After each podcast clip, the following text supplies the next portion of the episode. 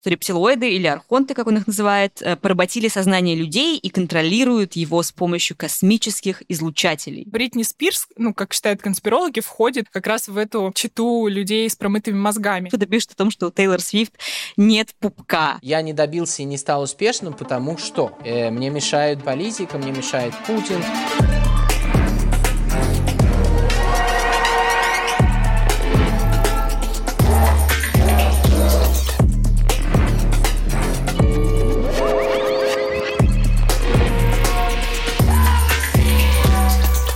Привет! Это подкаст «Заговорили», в котором мы разбираемся, как конспирология и дезинформация влияют на политику и общество. Мы говорим о том, как появляются теории заговора, почему люди в них верят, как их используют популисты и каким последствиям это приводит. В этом подкасте мы с моей коллегой-соведущей не называем свои имена для безопасности. К сожалению, с начала войны России против Украины российские законы сильно ограничили свободу слова, и мы не знаем, каким последствиям это может привести, в том числе для авторов этого подкаста. Надеемся, что вы нас поймете. Несмотря на сложившуюся ситуацию, мы все равно хотим честно говорить о том, что происходит в мире, и стараемся делать это в подкасте. Этот подкаст создает Citizen Plus международный проект по гражданскому образованию. В этом выпуске мы продолжаем тему предыдущего эпизода и продолжаем говорить о том, что такое мировое правительство, каким образом эту тему использует поп-культура, ну и кто же еще у нас есть в мировом правительстве. В предыдущем выпуске мы говорили про то, что это масоны, иллюминаты, э, и вообще они хотят построить новый мировой порядок, а в этом выпуске мы поговорим еще и о том, кто такие рептилоиды и как же они соотносятся с остальными элитными группами. Америка Америка и есть оплот вот этого тайного мирового правительства. Просто Леди Гага заключила сделку с Люцифером, как и многие другие звезды. Мы были созданы весьма и весьма разумными рептилиями. Да, мы решили посвятить этот выпуск отчасти поп-культуре, потому что мне кажется, что вот эта идея теневого правительства и вообще какого-то скрытого общества, которое нами всем, всеми управляет, она сама по себе такая кинематографичная, она привлекательная, очень интересно делать основ... какие-то сюжеты на ее основе, потому что, конечно, когда хочется снять фильм или написать книгу о какой-то глобальной катастрофе или о каких-то скрытых силах, то проще всего обратиться к конспирологии, которая уже есть. Ну, вообще нас всех привлекает идея чего-то таинственного. Мне кажется, это как-то тоже зашито в человеческую психику, что нас это увлекает, затягивает и так далее. Я, в принципе, не знаю, вот ты часто смотришь такие фильмы, тебе они вообще нравятся? Или, может быть, ты смотришь их и думаешь, господи, боже мой, да хватит, своими тайными правительствами, обществами задолбали. На самом деле я обожаю всякие такие штуки, но проблема в том, что э, я не обращаю внимания на то, что это прям вот мировое правительство или это какая-то теория заговора. То есть для меня она как бы вошла вот в этот ритм поп-культуры, что я особо не обращаю на это внимания. Ну, то есть, если вспомнить самые популярные какие-то фильмы, мне сразу в голову приходит Марвел, потому что у Марвел очень много, ну, почти все фильмы строятся на том, что есть какое-то зло, оно мировое, и очень часто оно там, э, не знаю, из каких-то других миров, да, с которым мы боремся. Марвел это, наверное, не моя, э, не моя стихия, но я, у меня есть guilty pleasure, я человек, который любит криминальные сериалы. я не знаю, они мне почему-то помогают О, реально... я понимаю. Да, отвлечься от какого-то э, от всего плохого, что происходит в реальности. При этом, при этом они такие, как правило, не слишком позитивные, но с очень увлекательным сюжетом. Звучит э, как-то контринтуитивно, но мне помогает расслабить немножко голову. Но суть в том, что есть э, такая категория криминальных сериалов. Это сериалы про спецслужбы и вот в них, мне кажется, как правило, в какой-то момент обязательно возникает идея тайного правительства, потому что, ну, просто нужно как бы уже э, довести до, какой-то крайности уже накал и саспенс. И обычно, да, простые преступники, э, встречающиеся в жизни, они уже не спасают. Это нужно, чтобы обязательно какие-то были структуры, внедренные в правительство. Вот. Но нарратив действительно очень часто, я согласна, что я тоже воспринимаю его как некоторую норму, ну, как такой, знаешь, культурный троп.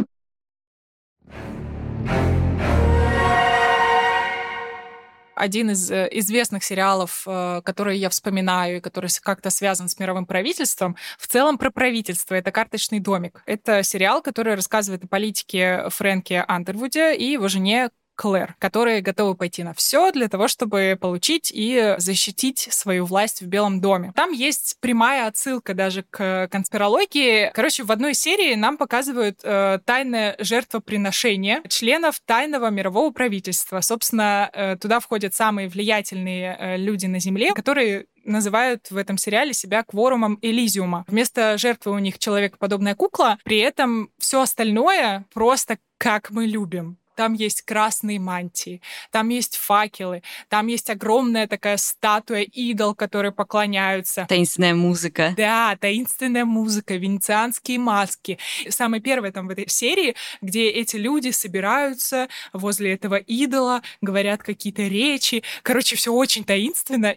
Фрэнк, который, собственно, главный герой, э, на тот момент он уже президент э, страны, якобы взял выходной а по факту поехал в этот самый э, там, клуб, я не знаю, или тайное сообщество для того, чтобы порешать там свои делишки. В этом тайном сообществе, как, например, в масонском клубе, про который мы говорили э, в прошлом эпизоде, якобы запрещено говорить про политику. Никто не делает это открыто, но э, Вась-Вась, эти ребятки все обсуждают. Что но нам-то все понятно. У меня это как-то выпало, что ли, из памяти, знаешь, я не обратила на это внимания, но когда начала рыскать по своим недрам разума, я вспомнила, что там же это прям вот напрямую используется. Я не знаю, может быть, у тебя были какие-то э, сериалы, которые прям... Во-первых, это, конечно же, это классика, это секретные материалы. Я, конечно, уже не помню, э, ну, я смотрела реально детстве, мне кажется, за компанию с родителями, и не целиком, какие-то отдельные серии. В общем, да, в основе этого сериала такой сквозной сюжет про то, что, ну, во-первых, существуют некоторые внеземные существа, инопланетяне и так далее, и э, правительство США, в частности, конечно же, об этом знает, но скрывает это от населения и даже... сомневался. Да, и даже кооперирует, в общем, с этими инопланетянами в каком-то смысле. Тайная элита правительственная, она в секретных материалах называется синдикат, в общем, или консорциум, то есть это такое тоже, можно сказать, секретное общество, которое скрывает о том, что существует э, НЛО, существуют инопланетяне и так далее. Эти инопланетяне даже периодически похищают людей, ну, берут там для каких-то своих исследований, экспериментов. Вот, в частности, главную героиню агента Дану Скали они тоже похитили в каком-то из эпизодов. Это я помню. один из членов э, этого консорциума или синдиката, один из главных, э, не знаю, отрицательных персонажей по прозвищу Курильщик, политик, э, убийца и прочее, который вот постоянно появляется с, с сигаретой. Это такой классический действительно сериал, который как бы играл вот с этой идеей недоверия правительству и с разными идеями да, существования каких-то потусторонних сил. Сама вот эта история про то, что да, нас увлекают эти тайны, конечно, люди это используют. Это используют и режиссеры, это используют писатели, потому что это такие узнаваемые знаки. И еще одно объяснение, почему нам так нравятся детективы, дал Александр Панченко. Это директор Центра антропологии и религии Европейского университета в Петербурге и доктор филологических наук, который считает, что культура заговора стала таким развлечением, и его трансляция и обсуждение, как и сейчас у нас с тобой, например, это такая форма эмоционального потребления. И вот что он об этом говорит для западной культуры где-то, ну, не знаю, с эпохи романтизма, наверное, все-таки концепт тайны который каким-то образом реализуется и в литературе, но потом в кинематографе, он оказывается важным и эмоционально привлекательным. Вот существуют скрытые тайны, которые, значит, герои каким-то образом узнают. На этом фоне уже под конец XIX века появляется детективный роман, который теперь, ну, такая важная часть культуры. И конспирологический роман, он рождается, то есть он, он довольно близок к роману детективному, но он появляется позже, вот когда речь идет именно о таких уже более типичных для современной конспирологии идеях, что вот, сказать, такие масоны, иллюминаты, евреи, которые, значит, каким-то образом контролируют мир и так далее. Ну, вот это типичные конспирологические, как бы, романы, там, у Дэна Брауна, например, да. Вот, ну, и появляется такой кинематограф и в связи с этими романами. И нет, существуют, конечно, и другие формы работы с теориями заговора, когда они каким-то образом, значит, в таком сатирико-ироническом ключе, значит, обыгрывают, ну, и это у целого направления писателей, ну, там Пелевин, например, это главный пример, ну, из более поздних Елизаров, наверное, да. Пелевин, кстати, не знаю, насколько он действительно часто эксплуатирует конспирологические теории, хотя в свое время я прочитала довольно много его произведений. Один из э, романов, который мне точно приходит в голову в контексте, ну, возможно, каких-то около конспирологических нарративов, это Empire V или Ампир В. Это, на самом деле, такой, ну, можно сказать, вампирский роман, но не в таком, не, не, не как «Сумерки», а как Пелевин. Сюжет там примерно такой, что молодой человек становится вампиром, потому что другой вампир э, решает совершить самоубийство и, в общем, передает ему свою как бы вампирскую сущность. Но э, конспирология там не в этом, а в том, что став вампиром, этот э, герой начинает обучаться, не знаю, обязанностям или, в общем, какой-то культуре вампирской. И эта культура, если можно так сказать, она построена на двух китах. Э, есть два искусства, как говорится в романе, которым он должен обучиться как вампир. Это гламур и дискурс. Так. Из того, что близко к конспирологии, э, в общем, как объясняют другие вампиры этому ново, ново появившемуся вампиру, как бы если э, обычные люди, они скорее как бы следуют за этими вещами, да, то как вампир он должен, наоборот, их распространять. Ну, то есть он скорее является источником этого искусства по-своему, и это тоже форма контроля Э, гламур дискурс, э, форма контроля над людьми, просто он как бы в этом разбирается, потому что он более продвинутое существо, чем обычные люди, а люди просто как бы живут в этой парадигме. Ну, в общем, да. Не, ну на самом деле, если э, возвращаться к цитате Александра Панченко, например, и вспомнить Дэна Брауна, и понять, чем же все таки Пелевин и Дэн Браун там, сходятся, да, то это как раз группа людей, которая что-то знает, да, почему мы о мировом правительстве да, в этом контексте говорим. Мне вспоминается у Дэна Брауна точка обмана. Это история про то, как э, как раз правительство, но не мировое, а конкретно правительство США пыталось скрыть какие-то факты. Вообще, если вы не читали точку обмана, то краткая история там в том, что в Арктике НАСА нашло метеорит, в котором якобы э, были окаменевшие отпечатки э, всяких насекомых, которые свидетельствовали о внеземной жизни. И сюда попадает главная героиня Рэйчел Секстон, сотрудница Национального разведывательного управления. Собственно, ее туда отправляют для того, чтобы она подготовила э, всякую информацию для президента США, который говорит, что вот мы открыли метеорит, значит, НАСА все-таки работает, НАСА молодцы, и закрывать его не нужно, и нужно продолжать его спонсировать. Но потом оказывается, что этот метеорит э, фальсификация, и, э, собственно, Рэйчел Секстон вместе со своей новой любовью раскрывает этот э, тайный заговор. Но почему мне это запомнилось? Потому что это была первая книга, в которой я прочитала про черные вертолеты. Потому что у меня почему-то в памяти прям вот очень хорошо отпечаталось, когда главная героиня пытается свалить от людей, которые пытаются ее убить, чтобы она не рассказала никому э, о том, что метеориты это все ложь. Э, и за ней как раз прилетают, ну, спецназовцы, и у меня прям вот отпечаталось вот этот вот черный вертолет, который летит, и от которого она пытается там скрыться. И здесь, собственно, была и слежка, и заговор правительства. Короче, он там все насобирал, все самое интересное, вкусное. Ну, мне кажется, Дэн Браун вообще любит, ну, я не знаю, я читала, наверное, только самую, самую популярную его книгу, это «Код да Винчи», а, но мне кажется, что он любит э, везде играть с какими-то э, конспирологическими теориями и, э, не знаю, связанными с ними явлениями. Вот, например, в коде да Винчи я помню, что там возникает э, приорат Сиона. Это реально существующая э, или существовавшая организация, которая была создана во Франции чертежником Пьером Плантаром. Да, ну и, в общем-то, организация была, по сути, мистификацией, которая была описана как, э, значит, некое тайное общество с долгой историей, хотя на самом деле все это была, ну, скорее такая выдумка. Но в книге, насколько я помню, она как раз показана как настоящая секретная организация, вот настоящее тайное общество там, с какими-то обрядами, ритуалами и прочим. Вот, поэтому я думаю, что он действительно берет еще какие-то вещи из реальных явлений, э, которые связаны с теориями mm-hmm. заговора. Интересно, что иногда конспирологические сюжеты, они становятся не только сюжетами самих э, произведений каких-то художественных, но и в них, ну, не то чтобы обвиняют, да, но э, какие-то конспирологические теории э, иногда возникают вокруг, э, например, звезд самих, то есть там артистов, музыкантов, актеров и так далее. И таких примеров достаточно много. Я даже удивилась, пока готовилась к этому выпуску, насколько много всего. Бывает, что каких-то известных людей, которые, понятно, привлекают к себе огромное количество внимания, и, и наверное, тоже э, их жизнь э, особенно интересна для аудитории, связана с какими-то секретами и тайнами.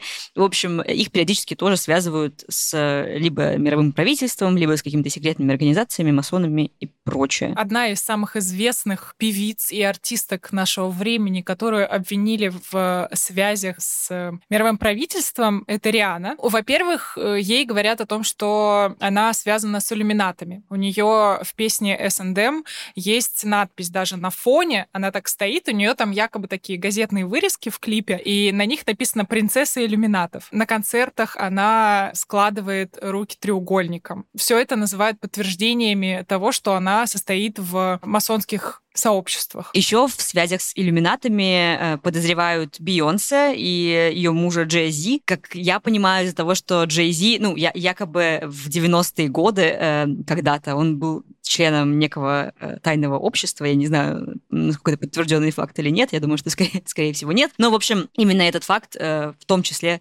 положил начало этим слухам. После этого огромное количество нашлось подтверждений у конспирологов. Например, они считают, что если перевернуть песню uh, Single Ladies, то uh, наоборот она будет uh, звучать как «Я люблю тебя, сатана». Я, я думаю, что у вас у всех сейчас заиграла в голове эта песня. Оказывается, она сатанистская. Я вот, между прочим, не знала этого до, до, до момента подготовки и как бы не знаю, как дальше жить с этим. И Имя дочки Бейонсе и Джей Зи, Blue Ivy, конспирологи считают, что можно его расшифровать как uh, Born Living Under Evil, Illuminati's Very Youngest, то есть uh, рождена, чтобы служить злу, самая молодая иллюминатка. Судя по всему, действительно, это доставляет в том числе и этим исполнителям определенные проблемы и дискомфорт, потому что Бейонсе даже в одной из своих песен uh, Formation, в общем, там есть строчка про то, что вы хейтеры с бредом про иллюминатов, а, так или иначе на этот сюжет тоже затрагивает. Э, вот, поэтому я думаю, что конспирологи тут тоже доставили большое количество неприятностей паре. Илья Яблоков, кандидат исторических наук, лектор школы языков культуры обществ на факультете медиаисследований Университета Лица и автор книги «Русская культура заговора», говорит, что любая тайна привлекает внимание. Ну а в случае с тайными обществами люди пытаются понять, как работают социальные лифты и сферы, в которых они ничего не понимают, э, вроде шоу-бизнеса, политики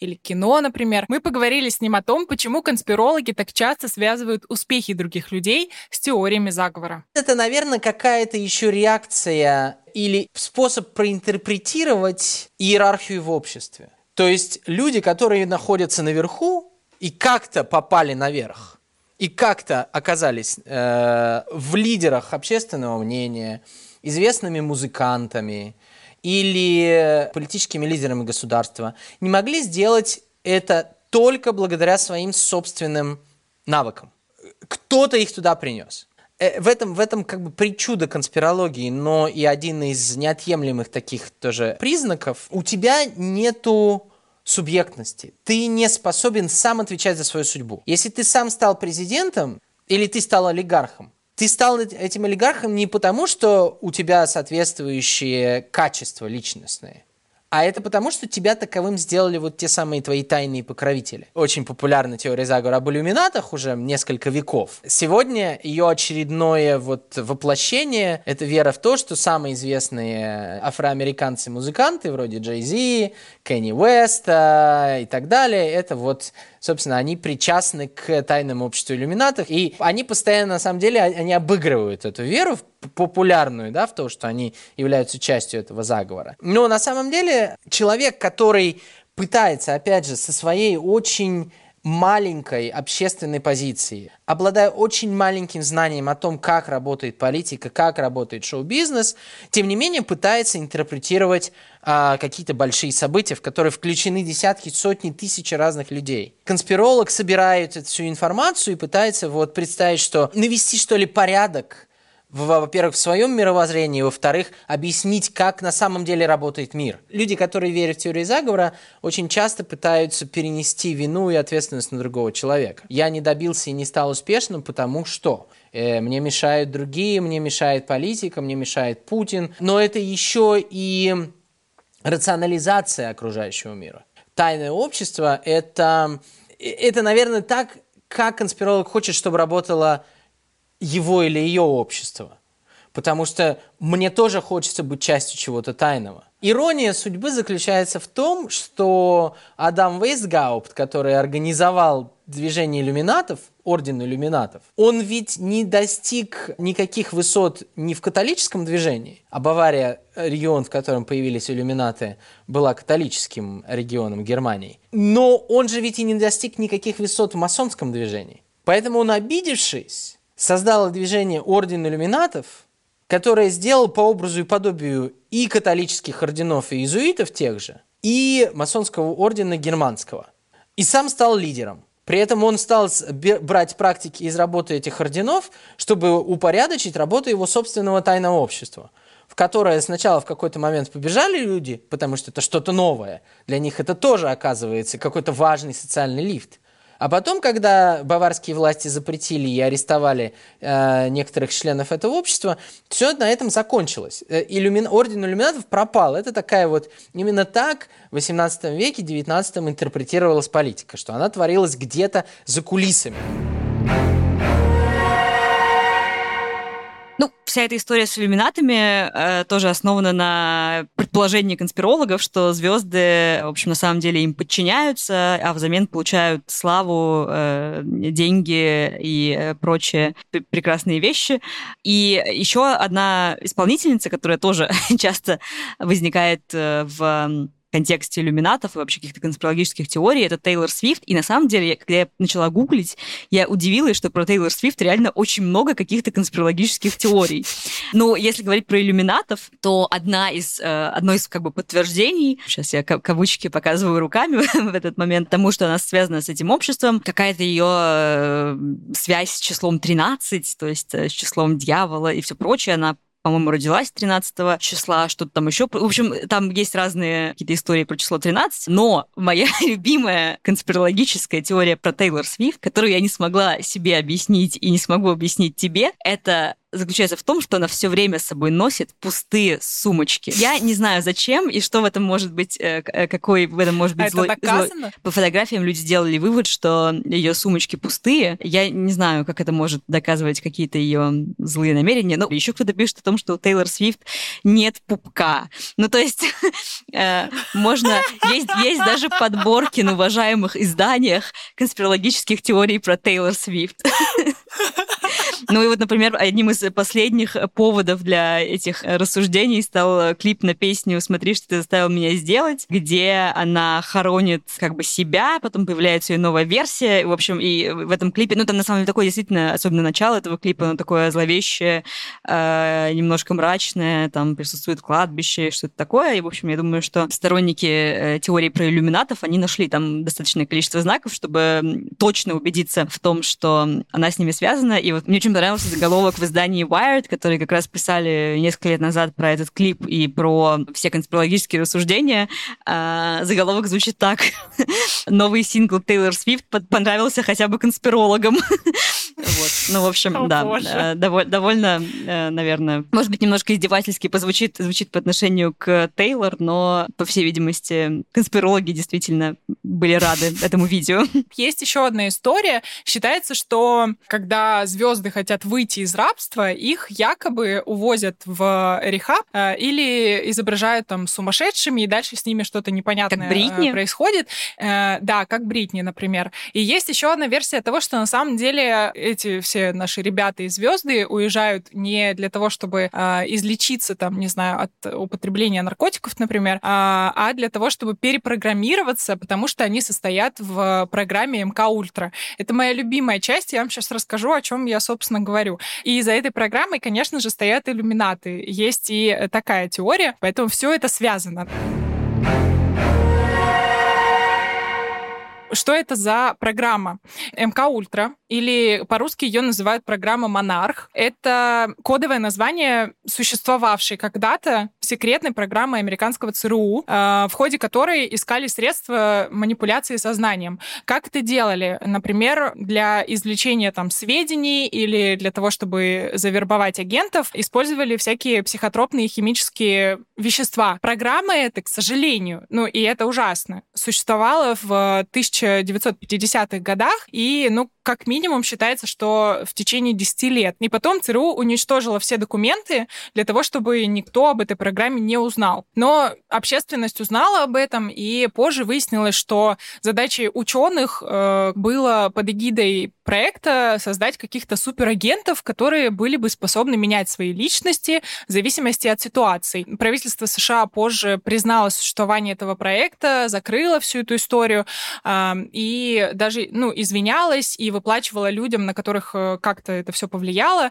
э, компенсации. Но конспирологи считают, что проект существует до сих пор. И в этом проекте сейчас участвуют звезды. Э, из наших звезд... реалити-шоу. Из... Да, так, так и есть. Если говорить про звезд, им якобы промывают мозги, ты сказала про Бритни, и одна из э, признаков, короче, участия в программе это то, что люди меняют свои личности и меняют очень быстро свое настроение. Якобы у них есть много разных личностей. Собственно, Бритни Спирс, ну, как считают конспирологи, входит как раз в эту читу людей с промытыми мозгами. А, Еще туда входит из русских э, Полина Гагарина, э, из э, американцев или из зарубежных это, например, Эминем, потому что один из признаков МК Ультра — это зависание. Знаешь, есть такой старый видос Эминема, который дает интервью, очень быстро что-то говорит, а потом просто залипает в одну точку и смотрит на нее. Потом как бы отвисает и опять начинает что-то говорить. И это как бы конспирологи считают подтверждением.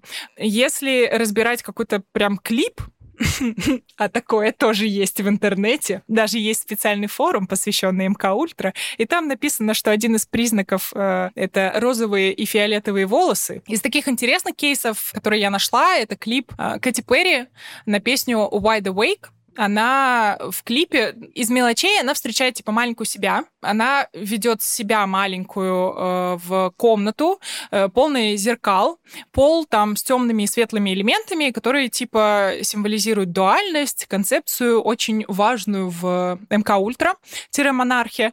И дальше мы видим платье, на котором изображено куча всяких бабочек, а бабочки — это символ МК Ультра. И, собственно, все вот эти фотки, знаешь, где люди закрывают пол лица, где у людей там вместо глаза бабочка, еще какая-то история. Вот это все конспирологи относят к МК Ультра либо к иллюминатам. Ну, то есть там прям перемешиваются mm-hmm. вот эти вот две теории. Эта программа действительно существовала. Я тоже слушала подкаст про нее, там, где, по-моему, говорили не уверена, что с самими жертвами, но, по-моему, точно с их родственниками и близкими людьми. Mm-hmm. И действительно, ну, по сути, там, не знаю, это можно назвать пытками, потому что там использовали, не знаю, разные методы, электрошок, лишение сна и все остальное, и какое-то психологическое давление. И то есть люди оттуда действительно выходили травмированными и физически, и психически. Причем как бы они туда попадали как бы по добровольному согласию, как я понимаю, но их, в общем, как-то манипулировали в то, чтобы они подписали там все документы, дальше уже участвовали в программе. И действительно, там, не знаю, какой-то нервный тик, э, какое-то зависание вполне себе может быть последствием вот этих всех испытаний. И я просто к чему это говорю? Э, мне кажется, опять это тот пример, когда очень жаль э, реальных жертв вот этой вот программы и вот этой вот ситуации, потому что сейчас, как бы, когда конспирологи, конспирологи спекулируют об этом направо и налево и видят это, там, не знаю, во всех звездах и так далее, это как будто бы как тоже такое обесценивание чувств и, ну, действительно, событий, которые произошли с реальными людьми, которые вот от этого пострадали. А потому что, ну, сейчас это все, конечно, звучит на уровне байки, в смысле ну, конспирология, да. а, но есть люди, которые от этого как-то, ну, э, к- которым это, по сути, разрушило жизнь или там их близким. В общем, сама по себе история довольно страшная. Ну, да, насколько я знаю, после этого в Америке э, поменяли законодательство, которое как раз связано с, э, с политикой соглашения, для того, чтобы человеку реально объясняли, что будет происходить, если это какое-то там, не знаю, экспериментальное лечение и так далее. То есть это обязаны делать по закону. На самом деле это была отвратительная программа, которая никогда не должно было существовать, и считается, что какой-то аналог был и в России в том числе, и типа хотели сделать там всяких сверхлюдей и все такое, но вот эти знаки, которые люди считывают вместо того, чтобы серьезно как-то к этому отнестись, да, и реально добиться правосудия, потому что многие семьи так и не получили компенсации mm-hmm. вообще никаких. Многие семьи как бы до сих пор за это все борются. Вместо этого у нас остались только знаки не знаю, треугольника, бабочки и всего остального, которые мы считываем, не понимая, какая подоплека под этим стоит. И Илья Яблоков, например, говорит, что в культуре как раз используют вот эти знаки, которые плотно вошли в нашу реальность, и благодаря популярности масонского э, заговора или заговора иллюминатов, э, каждый эти знаки может считать. Масонский заговор тайного общества стал, ну, если угодно, частью популярной культуры про Джей Зи, например, это же ведь в том числе история про некую популярную трактовку, сделанную ради интереса обычного человека, который ничего не знает, или которого увлекает вот эти таинственные истории. Вот эта вот страсть к интерпретации э, окружающего мира через влияние тайного общества тех же масонов или любого другого тайного общества, тех же иллюминатов. Это вот, собственно, а, э, когда политическое становится популярным, когда политику, серьезную включенность в обсуждение действительно насущных вопросов заменяют скажем так, какой-нибудь смешной, интересной книжкой или каким-нибудь роликом, залитым в YouTube, и таким образом получается э, ну вот, разрушение, если угодно, политического, или его бастардизация, да, упрощение какое-то. Если какой-то знак нужно очень долго объяснять, значит, этот знак не вошел в нашу реальность, да, это как бы, он не стал частью чего-то обыденного. И от нее уже можно отталкиваться, создавая свою какую-то мифологию. Соответственно, тот же Джей Зи или Мадонна, я уверен, они сами создают эту мифологию. Режиссер Кубрик специально создает мифологию тайного общества, где происходят оргии, широко закрытыми глазами, потому что, ну, все все понимают. Ты видишь клобук, да, ты видишь маску, ты видишь э, какой-то удаленный, похожий на храм дом. Вся вот эта вот мифология, она настолько понятна. Но если ее изящно, со вкусом показать, то ты можешь добиться необходимого результата. Ну, если говорить про еще один такой достаточно понятный, как мне кажется, и распространенный нарратив. И сейчас мы перейдем к одной из моих любимых конспирологических теорий. Это идея каких-то чудовищ, да, идея каких-то злых существ, монстров и так далее, которые нас пытаются захватить, убить, не знаю, все что угодно. Ну и вообще, да, как бы нарратив э, про э, победу над чудовищем, он достаточно распространен везде, и над чудовищем в прямом смысле этого слова, и можно воспринимать чудовище как метафору, но так или иначе. Почему я это все говорю сейчас? Потому что мы разберем более подробно теорию про рептилоидов, которые, в принципе, тоже да, считаются внеземными существами. Но э, если вспоминать э, кино, опять же, отталкиваясь от того, что сказал Илья Яблоков, таких э, сюжетов в кино тоже очень много. Я не знаю, наверное, больш большинство или многие слушатели смотрели «Очень странные дела», где тоже в основе сериала идея про изнанку, как некоторую параллельную реальность, параллельное пространство, которое сосуществует с нашей обычной жизнью, с обычной жизнью героев этого сериала, и куда они периодически э, попадают. Действие сериала разворачивается в вымышленном городке Хоукинс в штате Индиана в США в 80-х годах. И якобы рядом э, находится лаборатория, которая проводит научные исследования и тайно занимается экспериментами. Опять тайные эксперименты, понятный такой кинематографичный нарратив. И э, да, эти эксперименты, они связаны с разными паранормальными и сверхъестественными явлениями, э, и в том числе с участием людей. Вот. И, в общем, в этом измерении, да, или вот в этой как бы реальности появляются монстры, которые... Э, ладно, не буду рассказывать, как они выглядят. Если вы не смотрели, посмотрите. Посмотрите. Опять же, идея про монстров, которые на самом деле находятся очень близко, и даже не просто близко, они находятся буквально вот как бы в нашей реальности, просто немножечко в другом измерении. Ну, кстати, в «Очень странных делах» как раз э, братья Даффер, которые сделали этот сериал, говорят о том, что они черпали как раз вдохновение из э, экспериментов, которые были были во времена Холодной войны, поэтому одна из героинь как раз и была подопытной МК Ультра, поэтому она и обладает телекинезом. И еще эти ребята реальные теории заговора использовали, поэтому мы там видим такое противостояние обычных людей и правительства, которое что-то скрывает. И примерно ту же последовательность э, мы с вами можем заметить и заметим, скорее всего, в конспирологической теории про рептилоидов, которую придумал Дэвид Айк. Кто такой Дэвид Айк?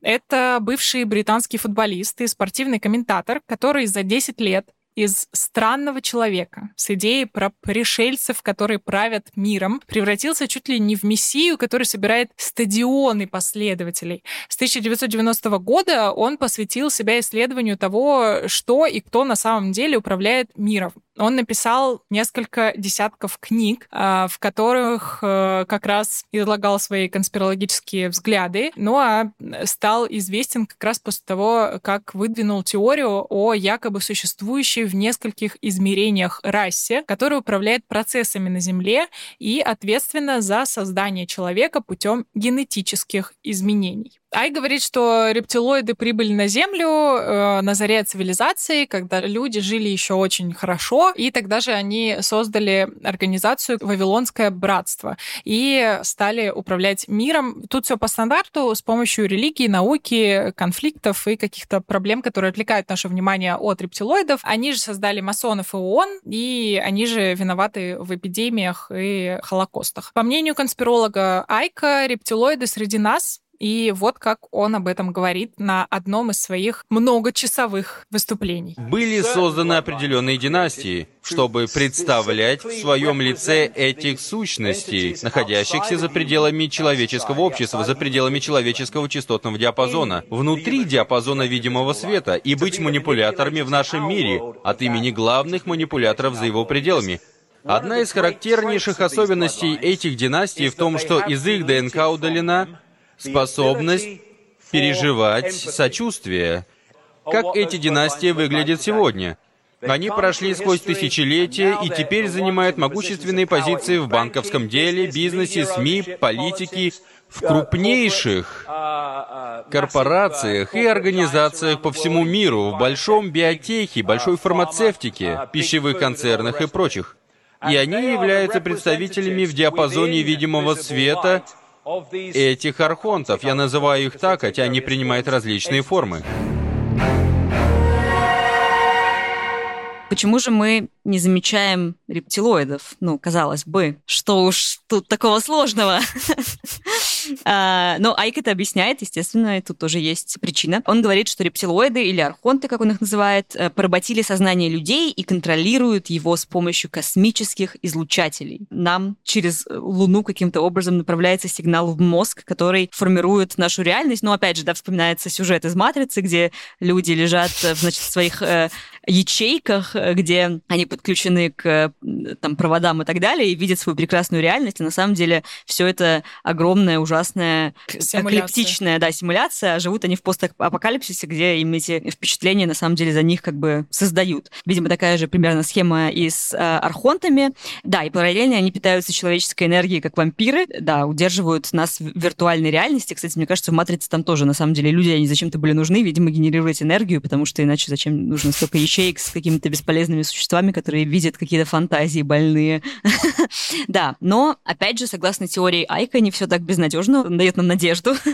А, у архонтов есть слабость, они должны действовать в тайне. Если мы понимаем их планы, то вся эта завеса тайны рушится, декорации исчезают, и люди просыпаются, а, и, в общем, таким образом можно движение архонтов победить. Ну, вообще, на самом деле, эта вся теория, она звучит просто как э, сюжет фильма. Для меня удивительно, конечно, как Айк это все монетизировал, потому что, действительно, как ты сказала, он собирает тысячи людей, у него есть куча каких-то выступлений, видео, очень все э, выглядит со стороны э, коммерческий, я бы сказала. Вот. Но при этом, хотя, несмотря на то, что люди над ним подшучивают и откровенно смеются э, из-за его идей, он все равно их придерживается. Ну и, в общем-то, как его сторонники, я предполагаю. Илья Яблоков объясняет, почему люди прониклись этими идеями конспиролога, почему вообще начали в них верить? История с э, заговором рептилоидов и вообще как вот этой теорией Дэвида Айка, по большому счету, если смотреть с точки зрения науки, это такая, такой сплав Age, вот этих всех теорий о космосе, об инопланетянах, о чистом сознании. Это смесь глубочайшего недоверия политикам и той элите, которая управляет обществом. Назовем это так, методики Кашпировского – то есть это методики очень убедительного оратора, который понял, как работает массовое сознание в период власти горячих медиа, да, если использовать термин Маршала Маклюина. Дэвид Дайк человек из телевизора, который работал на BBC 2, потом, соответственно, неудавшийся ведущий, который потом обрел себя вот в качестве писателя New Age. На самом деле, если бы не все вот эти пресловутые финансовые кризисы 2008 года, когда действительно именно благодаря алчности и плохо продуманной внутренней финансовой монетарной политике мир бы не попал в глубочайшую экономическую яму, из которой мы до сих пор пытаемся выбраться на самом деле, популярность Дэвида Айка не была бы такой высокой. При всей бредовости теории заговора о рептилиях, о рептилоидах, при всем том, что Джастин Бибер рептилоид, Ангела Меркель рептилоид, Дэвид Айк через рептилоидов пытается сказать одну очень простую вещь. Те, кто нами правят, не являются частью нашего общества. Он ничего другого. Все, что остальное он придумывает, это по большому счету интерпретации, разные предлоги, чтобы объяснить, что произошло в той или иной стране, что повлияло на то или иное событие. Для чего он это говорит? Как он это говорит? Ведь если вы посмотрите на его выступление, а, кстати говоря, Дэвид Дайк очень популярный был. Он ездил с турами, он, его книжки выходят на разных языках.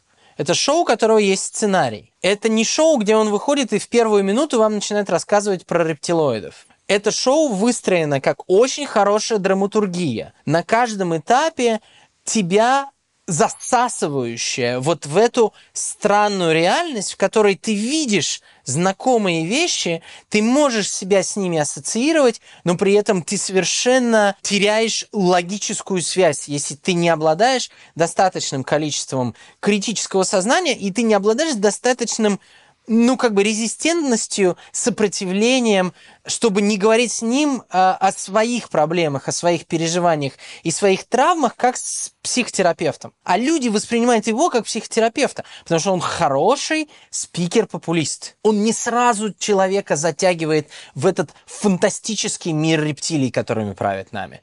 Он сначала расскажет о том, что в нашем мире плохо, он сначала в вас делает союзника, вы сначала поймете, почему вы так плохо живете, а потом он вам скажет, а на самом деле это потому что те, кто нами правит, не являются частью общества. Они не люди. И вот это формирование свой-чужой через введение вот этой фигуры рептилоида, это вот как раз способ, странный способ, но все-таки способ говорить о тех политических и социальных проблемах, а главное, неравенстве, которое есть по всему миру. Конспирология, конечно, в той или иной форме существовала всегда, но кажется, что сейчас это какая-то действительно форма для некоторых людей, я не знаю, переключиться или найти какую-то опору, поверить во что-то, что могло бы как-то объяснить их существование. И вот, например, Александр Панченко даже называет конспирологию такой своеобразной новой религией и объясняет, как к этому причастны в том числе разные суеверия некоторый специфический смысл религиозной культуры, что существуют вот эти не, не такие, как мы, как правило, более могущественные существа, с которыми мы должны как, наладить какое-то взаимодействие, нам от этого будет хорошо, или мы избежим каких-то проблем, мы получим какую-то поддержку, мы можем получить как, какую-то важную для нас информацию и так далее. Но поскольку эти потусторонние существа ведут себя не совсем так, как обычные люди, с которыми можно просто поговорить. Ну, и во многих религиозных культурах люди ищут э, какие-то знаки божественного присутствия, какие-то послания, которые к ним обращены ну, в разных, как бы, так сказать, сегментах окружающего мира. Вот э, перебежала дорогу черная кошка. Это, в принципе, можно рассматривать как некоторое послание от кого-то с той стороны, что не нужно сюда идти или не нужно что-то такое делать и так далее. Александр говорит, что в людях есть так называемая неосознаваемая система ожиданий, когда мы можем прочесть какие-то знаки, как в случае с черной кошкой. Ну, например, это проявляется в тех же суевериях, и антрополог Уэб Кин называет это семиотическими идеологиями, которые в конспирологии работают похожим образом. То есть для того, чтобы понять, что задумали могущественные существа из тайных обществ, мы должны прочитывать их знаки и искать скрытый смысл повсюду. Человек, который ориентирован на конспирологию, у него, у него мировосприятие, оно определенным образом, значит, заточено на поиск э, доказательств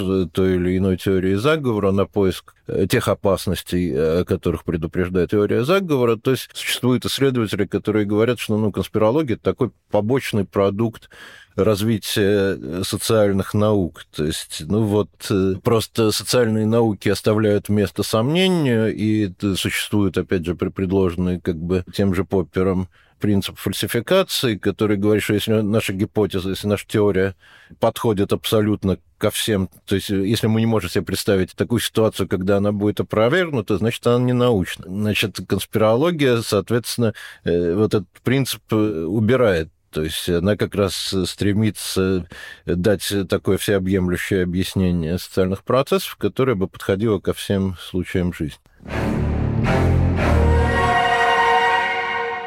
Конечно, хочется думать, что конспирология и вера в конспирологию присуща какому-то небольшому количеству людей, таких вроде Айка, которые очень, э, не знаю, убеждены в безумных и фантастических теориях, как про рептилоидов, но на самом деле людей, которые так или иначе разделяют конспирологические взгляды, а это тут тоже нужно понимать, что это на самом деле это, ну, как бы это не один и ноль, не черное и белое, то есть э, человек может не верить в рептилоидов, но верить в какие-то более мягкие и такие менее фантастические нарративы, не знаю, вот связанные с заговором правительств и так далее. В общем, таких людей на самом деле достаточно много. Как показал э, опрос 2020 года, который провел Pew Research Center в США, большая часть американцев больше 70% как минимум слышали о каких-то популярных конспирологических теориях, которые циркулируют онлайн. И целая четверть, э, ну, в, в разной степени, да, кто-то считает, что это скорее всего правда, кто-то считает, что это абсолютная правда, но, в общем, четверть так или иначе считают, что некоторые из этих нарративов, они правдивые. Ну, наверное, это достаточно большая, большая цифра все-таки, но в России, на самом деле, этот показатель еще выше. В 2018 году в ЦИОМ провел опрос, я не могу сказать, что я воспринимаю данные в ЦОМа как всегда самые надежные, но я думаю, что в этом вопросе, в вопросе конспирологии, возможно, здесь есть как какая-то... Эм, доля правды. Да, доля правды. А, так вот, э, опрос ЦОМа показал, что в тайное мировое правительство верит 67% россиян, и причем этот показатель вырос, потому что в 2014 году их было 45, и э, что тоже удивительно, и, может быть, отчасти противоречит даже тому, что говорили наши эксперты в выпусках, это то, что 68% этих людей с э, высшим образованием образованием. То есть, э, в принципе, образованные люди, ну, как мы, наверное, знаем по тому же ковиду, который мы подробнее обсудим в следующем эпизоде, какой-то такой конспирологии, может быть, в более легкой форме, но подвержены люди с разным уровнем образования. Ну и, конечно, мне кажется, сейчас и ученые, они тоже уделяют большое внимание э, тому, как распространяются конспирологические теории, почему люди им верят, потому что э, в соцсетях, конечно, я не знаю, там, в каких-то онлайн-платформах вроде YouTube, которые в общем, по сути, пользовательские платформы. Распространять эти взгляды проще, то есть площадка есть э, для каждого, и э, какие-то идеи могут становиться вирусными и так далее. И вот, например, об этом тоже говорит э, Майкл Баттер, профессор истории американской литературы и культуры в Тюбингенском университете. Он тоже отмечает, что конспирологические теории стали более заметными благодаря интернету, соцсетям и так далее, но при этом сейчас они более стигматизированы в каком-то общественном сознании, чем это было раньше. Благодаря социальным сетям и интернету конспирологические теории вновь стали более заметными и доступными и вследствие этого, безусловно, более популярными. Но я думаю, надо посмотреть немного дальше и вспомнить, что и в Европе, и в Северной Америке вера в конспирологические теории была абсолютно нормальным явлением, начиная с эпохи Возрождения, когда эти теории возникли, и до середины 20 века. А потом начался процесс стигматизации, когда теории заговора из чего-то легитимного превратились в запрещенное знание, и из центра общества сместились на его периферию. Из-за этого изменилось и то, на кого эти теории направлены. Пока элиты сами верят в конспирологию, то люди винят в заговорах кого-то снизу. А когда конспирологи, наоборот, становятся маргинальной группой, то они видят угрозу как раз в элитах. Сейчас конспирологическим теориям нет места ни в серьезных медиа, ни в науке, ни в общепринятом политическом дискурсе. Поэтому в 70-х, 80-х и 90-х конспирологам было трудно распространять свои идеи. К примеру, им нужно было самостоятельно издавать книги, и они не могли достичь огромной аудитории. Но это не значит, что сейчас теории заговора совершенно не популярны. Просто они находятся не на виду, мы их не замечаем когда мы ищем какие-то группы с теориями заговора и с конспирологами, мы не можем найти их просто так в интернете. То есть я на них наталкивалась только когда искала какой-то конкретный вопрос. Э, там, не знаю, про МК Ультра я, например, искала, и сегодня я нашла такую группу, в которой тысячи человек. Но я понимаю, что эти люди, так же, как и люди, которые, например, в, там, не знаю, не верят э, в силу прививок, э, ходят среди нас. И мне тоже нужно объяснение, почему, почему эти люди верят да, в какие какие-то такие теории, и я нашла эксперимент психологов из Амстердамского университета, э, которые предложили студентам э, представить, каково это съесть целое ведерко мороженого. И пока студенты пытались заполнить э, на компьютере свои мысли по этому поводу, у них выскакивала ошибка. После этого человек, который следил за экспериментом, приходил к студентам и говорил, ой, извините, но давайте мы вам зададим другой вопрос. И выводили ну, людей в комнату. В этой комнате комнате студенты видели захламленный просто адский стол, на котором ну, лежала куча всего, и дальше студентам давали несколько картинок. Ну, такие, знаешь, картинки, э, не знаю, на них было куча всяких каракулей, но на части из них все-таки были какие-то реальные предметы. Например, там был кораблик, и, собственно, студентов просили рассказать, что они видят на этих картинках. Но была еще вторая группа, у них все начало было точно такое же, но им предлагали убраться на этом столе и дальше уже рассказывать, что они видят на картинках. И самое интересное, что люди, которые сидели вокруг захламленного стола, видели больше несуществующих картинок, чем те, кто на этом столе убрался. Психологи объясняют это тем, что нам нужно каким-то образом систематизировать информацию, и нам, ну, нам сложно существовать в этом хаосе, да, поэтому мы что делаем? Мы ищем упорядоченность, и вот студенты искали ее как раз в этих картинках, хотя этой упорядоченности там не было. Ну, во-первых, у меня, конечно, возникает вопрос, значит ли это, что если я, например, сижу за неубранным столом, то я буду более подвержена поверить в какой-то конспирацию конспирологическую теорию, если я вижу, не, не знаю, читаю в интернете или смотрю видео э, про рептилоидов. Ну да, но на самом деле э, про связи Конечно, мне кажется, что это еще связано с такой общей э, как бы функцией, да, которая у нас зашита в мозг, достраивать какой-то контекст, потому что, ну, собственно, мы так быстрее обрабатываем реальность. Я не знаю, например, очень много экспериментов, они не связаны с конспирологией, они скорее связаны с тем, как мы вообще воспринимаем, не знаю, реальность, да, ну, иногда бывает очень сложно заметить ошибку в слове, потому что ты не прочитываешь его по каждой букве, ты как бы воспринимаешь его целиком, дальше достраиваешь смысл, и то же самое происходит с какими-то, не знаю, визуальными изображениями и так далее. И мне кажется, в какой-то степени то же самое может происходить с конспирологией. Если ты видишь что-то абсолютно непонятное, ты пытаешься это как-то встроить в свою картину мира, рационализировать, найти объяснение и так далее. Другой вопрос, что у разных людей эти объяснения, они оказываются разными. Да? Для кого-то это может быть какое-то конспирологическое объяснение, для кого-то более научное и так далее. Но мне кажется, это вот все связано с действительно вот этой потребностью все как бы внедрить в какой-то контекст, а, в какую-то понятную картину или более-менее понятную, да, то есть достроить э, э, изображение в определенном смысле. И, ну, для кого-то вот этими вот связующими элементами становятся конспирологические теории. Ну и на самом деле эту мысль подтверждает Александр Панченко. Ну, он говорит, что чувство хаоса — одна из общих черт разных конспирологических теорий, и из-за того, что мы хотим этот хаос упорядочить, наш мозг часто видит связи там, где их нет. По этой причине люди так упорно видят закономерности и символы, э, убеждаясь в существовании теории заговора. Поскольку э, набор идей довольно прост, значит, существует существуют какие-то, э, ну, они тоже вроде бы люди, хотя иногда и не совсем люди, они более могущественные, они хотят нас поработить, и, видимо, ничего хорошего это порабощение как бы Э, нам не принесет. Как бы акцент на порабощении, он как раз, видимо, и сигнализирует э, об этой agency panic, вот, о том, что человек на самом деле уже сейчас чувствует себя порабощенным, чувствует себя, чувствует, что он не хозяин сам себе, ну и эта тревога, ну, может быть, ее можно называть действительно и в том числе и коллективной паранойей, она проговаривается при помощи вот так, такого рода сюжетов. То есть это в как, каком-то смысле концептуализация чувства хаоса и неуверенности, которые возникают у современного человека. Мы все время говорим так про сторонников конспирологических теорий, да, как про людей, которые прямо настолько убеждены в своей правоте, что дальше некуда, но мне кажется, что на самом деле это не всегда так. То есть, мне кажется, некоторые люди, они могут частично в это верить, частично понимать, что это неправда, но для них это какая-то форма развлечения и самообмана. Самообман может быть достаточно рациональным и осознанным. Я тут, наверное, больше согласна с Робом Бразертоном. Это человек, который написал книгу «Недоверчивые умы». Я хочу зачитать прекрасную цитату. Он говорит, э, наш мозг работает таким образом, чтобы помочь проложить наш жизненный путь сквозь непреодоленный, а иногда и преисполненный коварство мир. Наши когнитивные искажения, то есть это какие-то ошибки мозга, о которых мы сегодня с Викой рассказывали, делают нас теми, кем мы являемся, людьми. Все мы люди удивительные, сомневающиеся, несовершенные, яркие. А, и, как говорит Роб Бразертон, за исключением тех из нас, кто на самом деле межгалактический рептилоид оборотень. Надеемся, что среди вас таких нет.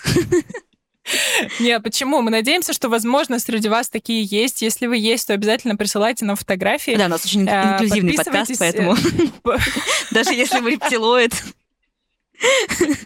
мы всегда вам Мы рады. рады всем. Главное, ставьте звездочки, э, сердечки и пишите комментарии своими маленькими чешуйчатыми лапками. Два последних эпизода мы обсуждали э, разные конспирологические теории, которые связаны с идеями о новом мировом порядке, теневом правительстве. В общем, очень-очень много всего мы успели обсудить. Давайте коротко подытожим. Э, к этим теориям относятся конспирологии про масонов, про иллюминатов, про рептилоидов. В общем, разные, самые разные сообщества, группы, люди, и не только люди, но и существа, они иногда становятся, в общем, таким объектом э, этих конспирологических теорий, которые пытаются нам показать, что, в общем, кто нами по-настоящему управляет. Да, в основе этих теорий идея о том, что э, существует группа, которая, которую мы не видим, не знаем о ее существовании, но на самом деле именно она определяет то, как мы живем и э, управляет нами, и, как правило, конечно, хочет э, чего-то плохого, я не знаю, захватить нас, э, сделать мировое э, авторитарное правительство, тоталитарное или какое-то еще. Как правило, эти группы ничего хорошего нам не желают. Как мы обсудили, очень часто эти нарративы, поскольку они действительно довольно захватывающие и привлекательные в какой-то степени, э, становятся в том числе элементом популярной культуры про теневые правительства снимают фильмы, пишут книги.